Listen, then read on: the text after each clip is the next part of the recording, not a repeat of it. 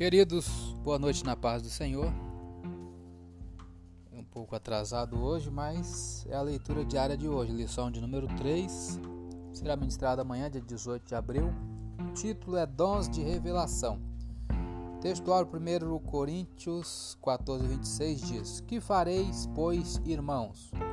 Quando vos ajuntais, cada um de vós tem salmo, tem doutrina, tem revelação, tem língua, tem interpretação Faça-se tudo para edificação. Verdade prática: os dons de revelação divina são indispensáveis à igreja da atualidade, pois vivemos em um tempo marcado pelo engano. Leitura diária de hoje, sábado, dia 17 de abril de 2021. A revelação de Jesus Cristo, Apocalipse 1, 1. Diz assim: Revelação de Jesus Cristo, a qual Deus lhe deu para mostrar aos seus servos as coisas que brevemente devem acontecer.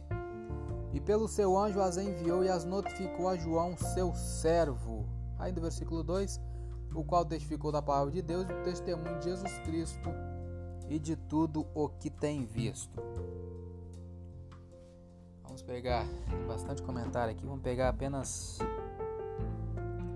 comentário aqui, vamos ler um pouco da revista.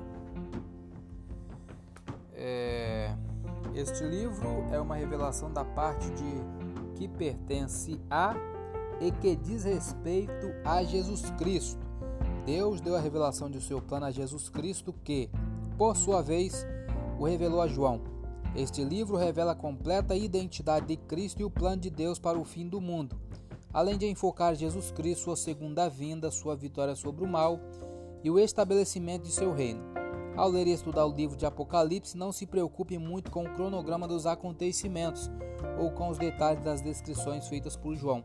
Caso contrário, deixará de perceber a mensagem principal que é o infinito amor, poder e justiça do Senhor Jesus Cristo. Vamos ler pouco da revista, já lemos o comentário de introdução, o tópico 1 todo, vamos ler o tópico 2 hoje. Palavra da ciência. Ponto 1. Um, o que é palavra da ciência, né? Este dom muito se relaciona ao ensino das verdades da palavra de Deus, fruto do resultado da iluminação do Espírito acerca das revelações dos mistérios de Deus, conforme aborda Stanley Orton em sua Teologia Sistemática, CPAD. Este dom também se relaciona à capacidade sobrenatural concedida pelo Espírito Santo ao crente para este conhecer fatos e circunstâncias ocultas. Ponto 2. Sua função.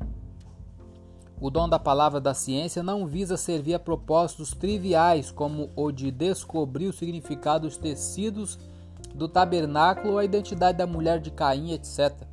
Isto é mera curiosidade humana e o dom de Deus não foi dado para satisfazê-la. A manifestação sobrenatural deste dom tem a finalidade de preservar a vida da igreja livrando-a de qualquer engano ou artimanha do maligno. Ponto 3. Ex exemplos bíblicos da palavra da ciência. Ao profeta Eliseu foram revelados planos de guerra do rei da Síria. Quando o rei sírio pensou em atacar o exército de Israel, surpreendendo-o em determinado lugar, o profeta alertou o rei de Israel sobre os planos inimigos. Está lá em 2 Reis 6. Outro exemplo foi a revelação de Daniel acerca do sonho de Nabucodonosor, quando Deus descortinou a história dos grandes impérios mundiais ao profeta, em Daniel 2. No Novo Testamento, esse dom foi manifesto quando o apóstolo Pedro desmascarou a mentira de Ananias e Safira. O dom da palavra da ciência não é adivinhação, mas conhecimento concedido sobrenaturalmente da parte de Deus. É, lemos o tópico 2 todo, como queríamos. Vamos ler ainda um comentário aqui do Apocalipse. O Apocalipse é um livro sobre o futuro e sobre o presente. Ele oferece a esperança do futuro a todos os crentes, especialmente aqueles que sofreram por sua fé ao proclamar a vitória final de Cristo sobre o mal e a realidade da vida eterna ao seu lado. Também nos oferece uma orientação imediata ao nos ensinar a respeito de Jesus Cristo e de como devemos viver para Ele agora. Através de suas ilustrações, aprendemos que, primeiro, Jesus Cristo voltará, segundo, o mal será castigado, e terceiro, os mortos ressuscitarão para o julgamento que os levará à vida ou condenação eterna. que seja para a vida eterna. Eu sou Elias Rodrigues, essa foi mais uma leitura diária de hoje.